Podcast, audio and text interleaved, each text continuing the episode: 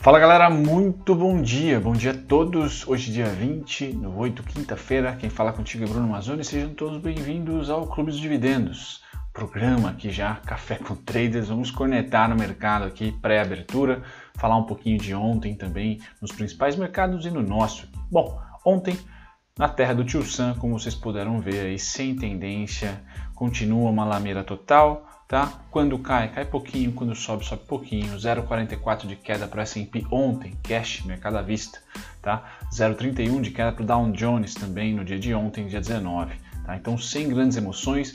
Hoje, se eu não me engano, às 9h30, já já vou confirmar para vocês, tem a notícia, né, o fato aí do pedido de desemprego, que é um número muito importante, tá? Vamos acompanhar 9 e meia para quem gosta e que tem tempo para acompanhar, é um dado que mexe com o mercado sim, porque mexe com expectativa de retomada econômica na terra do tio Sam. Bom, hoje, dia 20, mercado à vista europeu caindo. Esses caras aqui não são tão correlacionados conosco, Porém, quando a gente desce aqui para Hong Kong e China, a gente vê um movimento de queda e realização também.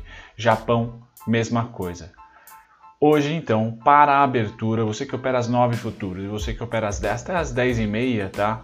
Que a gente tem a abertura do Dow Jones nos Estados Unidos no mercado à vista, deve ser um dia ainda de manutenção do mau humor, tá? Ontem foi um dia mal-humorado, sem tendência de novo, mas com viés negativo, tanto que a gente não conseguiu ah, fechar em alta e hoje deve se manter. Tá? Hoje, quinta-feira, deve manter. Se houver algum tipo de puxada durante o pregão, vai vir muito impulsionado por uma notícia ou algum fato relevante, principalmente a partir das nove e meia a gente pode ter ali uma, um otimismo no mercado que não está planejado agora, a 7. Falo com vocês agora é 7,1. Tá? Então, Europa fechando 1%, 1 negativo lá na Alemanha, por enquanto, né, tradando por enquanto, e Reino Unido 1,25% de queda, Nikkei Japão 1% de queda e Hong Kong 1,54% de queda. Pois bem, passando para a direita do gráfico, aqui a gente olha para o petróleo, ele também está caindo hoje, embora é uma variação em valor nominal baixa, né? então 44 dólares e 90 centavos, está namorando ali 45, 43, 44, está tudo em ordem aqui, parou de subir, vamos dizer assim, parou de subir. Números positivos até da Petrobras recentes, né? mas a commodity deu uma estacionada, o que não é ruim. Tá? Nesse patamar de preço, eu sempre comento com vocês que não é ruim, só parou de subir. Tá? Quando a gente pula do petróleo, que é importante, vai para o minério ou para os metais, tá? a gente tem ouro e prata continuando a subir tá? Continuando a subir devagarzinho, uma vez, duas vezes por semana e de repente uma pancada em um dia específico. Essa é a tendência. Então essa commodity aqui diferente, né? Do, do, petróleo sobe, sobe forte, o que é parecido também com o minério de ferro, tá? Vou tentar trazer para vocês aqui o minério de ferro rapidinho. Então o TIO está aqui em 122 dólares, hoje especificamente lateral, tá variando aí no intraday 0,23 de queda, negociando a 122,47 de queda. Lembrando, né, ontem o contrato do ouro aqui negociado na B3, o OZI, né, fechou em queda. Hoje deve ter um dia mais animado, principalmente nas primeiras horas de negociação. Tá? Você que negocia o ouro OZ aqui na BMF Bovespa deve ter um dia mais contente para ele. Bom, voltando para cá, a gente dá uma olhadinha primeiro no setor agrícola né, grãos, começando sempre com café. 1,40 de queda para o café, 1,31 de alta para o algodão, soja 0,79%. Eu vou tentar lembrar, mas em relação ao algodão, tá? Eu recentemente vi uma live com o RI da SLC, tá? E também com o RI, perdão, da M Dias Branco. Então, com relação ao trigo aqui, tá? E você que está ligado na M Dias Branco, gosta da empresa e quer ver, eh, quer tentar sentir, tá? Via RI, sempre, né? Via perspectiva do RI, o quão sensível a empresa é em relação ao trigo, não ao algodão, perdão, não é a SLC sim a M Dias Branco que eu vi no Baster, tá? Vou tentar lembrar de deixar o link dessa live onde o RI esboça né, uma explicação ali de como está o caixa da empresa, como é provisionado o caixa, como ela se defende do dólar, né, do câmbio e também da alta das commodities, principalmente trigo, né, que é o que ela usa nas, nas bolachinhas e também tem uh, um pouco de relatório sobre sustentabilidade. Então tá bem completo a live da M Dias Branco. Eu vou tentar lembrar de deixar na descrição, ou melhor, no primeiro comentário fixado aqui, eu deixo para vocês a live lá do Baster, tá? Mas voltando aqui, algodão sobe 1,31, tá? Bom para SLC, soja cai 0,79, não é muito bom. Trigo desce 0,86 Açúcar sobe 2,72, então grande destaque de alta nos 13 centavos aqui novamente o açúcar e milho destaque de baixa, tá? Cai 1%. Ruim a performance do milho essa semana, tá? Bom, passando agora para os contratos aqui de proteína animal, tá? Deixa eu dar um zoom para vocês do celular, beleza? Zoom dado, vamos lá. Como que tá aqui os porquinhos e o gado. Gado de engorda alta de 0,23, tá? Futuros de suínos 2,19 no 53, o gado no 140. Então nada de novo no front por aqui, são commodities que estão acumulando, tendência de alta, então é acumulação. Eu acredito que vai vir mais uma pancada para cima devido à forte demanda, tá? Ou no mínimo a estagnação da demanda, né? O que já está forte. Aí futuro de gado em pé sobe 0,70. Então realmente, se a gente pegar celulose, minério de ferro, ah, petróleo depois de março, né, depois daquela loucura, falha sistêmica do mercado, tá? e também ouro, prata, proteína animal, a gente está falando aí dos principais investimentos do ano, tá? tirando dólar. Então acho que vamos tentar contar de novo: dólar, ouro, prata, minério de ferro, proteína animal e celulose. Celulose muito mais no campo especulativo, né, do que de fato ali a, o preço da commodity subindo, mas esses foram os melhores setores.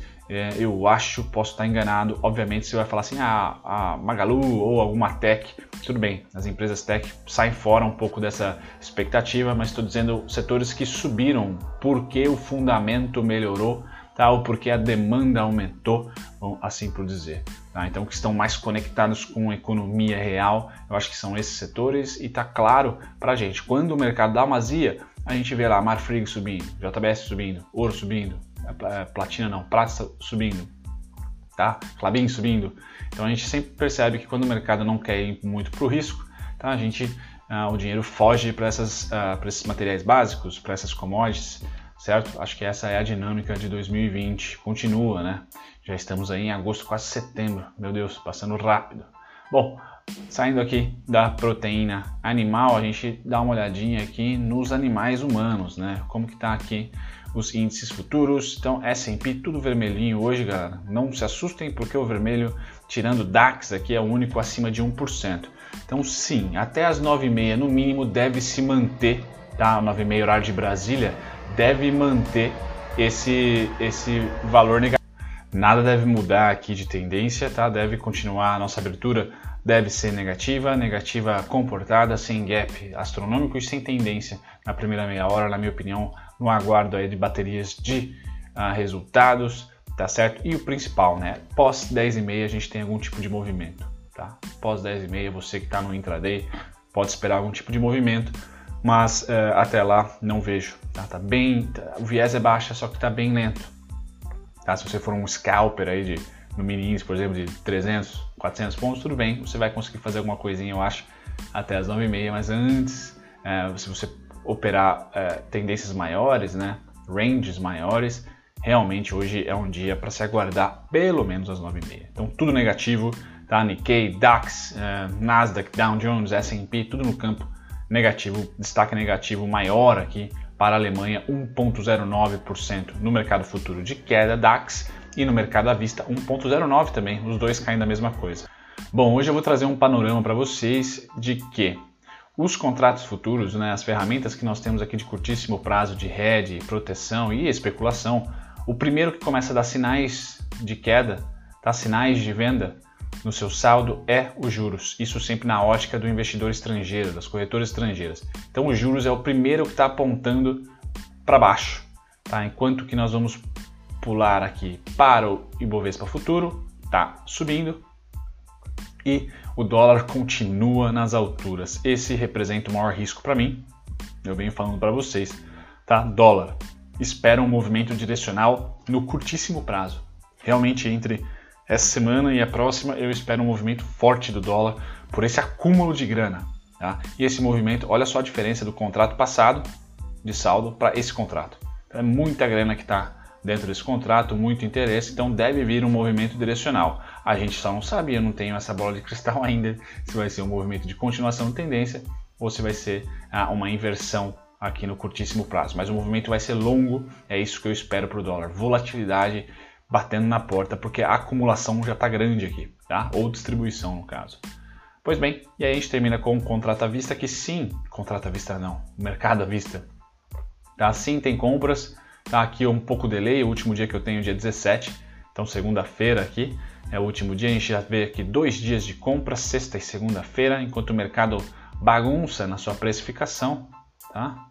Tchum, tchum, tchum, tchum, uma, um, um, canal de baixa aqui. Os gringos estão aproveitando para fazer compras, ah, vamos dizer assim, bem específicas. Tá? A gente vai acompanhando sempre os fatos relevantes aí, mas sim o saldo desse mês pode ser pela segunda vez no ano, tá? Um saldo comprador para o mercado à vista, o que é ótimo, tá? Você aí que a maioria das pessoas aqui investe em ações, então esse saldo é o que importa para vocês, entrando grana no mercado à vista, porque entre aspas a gente tende a entender que o mercado de ações é para médio e longo prazo e não especulação de curto. Então essa grana aqui tende a indicar que estão se posicionando para médio e longo prazo e não somente para trade curtíssimo ali. Bom, hoje eu trago para vocês o gráfico do EWZ, quem gosta de, de trade aí, né? Então, basicamente, galera, eu não espero tendência nenhuma e vocês podem olhar pelo gráfico que nós estamos aqui operando, tá dentro de resistência e suporte. Ah, os meus pontos continuam os mesmos de todos os cafés. Se a gente beliscar para baixo, tá? Eu vejo ali no 27,36, 27,55 já uma primeira parada. Tá? Então está muito próximo do fundinho aqui, não vejo uma quebrada de tendência forte, tá? Não vejo, não vejo para agosto agora. Então, ah, quem ainda aguarda tendência forte para o mês pode, eu, eu não aguardaria, porque mesmo se vier para cima, tá? Vai tem aqui já resistência no mesmo patamar.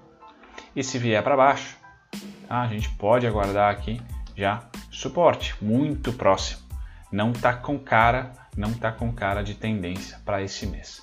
Tá? Então tá aqui os pontinhos para vocês do EWZ e o EWZ ele funciona pra, da mesma maneira, por exemplo, para o nosso índice futuro. Não sei se vocês gostam do índice futuro. Tá? Aqui tem um monte de rabisqueira porque eu estou arriscando uns tradezinhos no intradiário, mas o índice futuro está na mesma. Tá? A única diferença é que o índice futuro está lateralizando com canal de baixa. O EWZ ainda não, não fez um canal de baixa, está mais lateral mesmo. Mas aqui a gente já acabou de completar um AB igual a CD. Se você está negativo, né, vamos dizer assim, pessimista, é plotar o vermelho de novo, a gente voltaria para um topo anterior. Show de bola. Se você está otimista, é plotar aqui no caso o verde. Tá? E aí esperar que ele suba até a região do 103, 104. Não há sinal de tendência, certo? Não há sinal de tendência nenhum. Tá? Apenas uma quedinha aqui a passos lentos. Se você for curtíssimo prazo, trader, maravilha, dá para pegar todos esses pontos aqui e é um dinheirão, sem dúvida nenhuma. Agora, você que está posicionado em ações, você vai ver a sua ação subir num dia, descer no outro, subir num dia, descer no outro. E no caso das ações, depende dela, ela não necessariamente precisa fazer fundos é, preços mais baratos tá, do que o fundo anterior, ela pode simplesmente ficar lateral, certo? Pois bem, passado aqui a gente vê para o dólar, o dólar é o único que para mim sinalizou tendência, então escapou, vamos dizer assim, a, da região e vai fechar, se sexta-feira, hoje sexta-feira fechar acima de R$ 5,41, tá? sinaliza para mim tendência. Tá? Ela, ele foi é, topo, resistência, resistência, opa, rompeu, suporte, suporte, rompeu para baixo, resistência, resistência, resistência. E agora a gente volta lá para março, não, lá para abril, maio, esse movimento aqui, ó, o preço rompeu essa faixa e agora está rompendo essa faixa.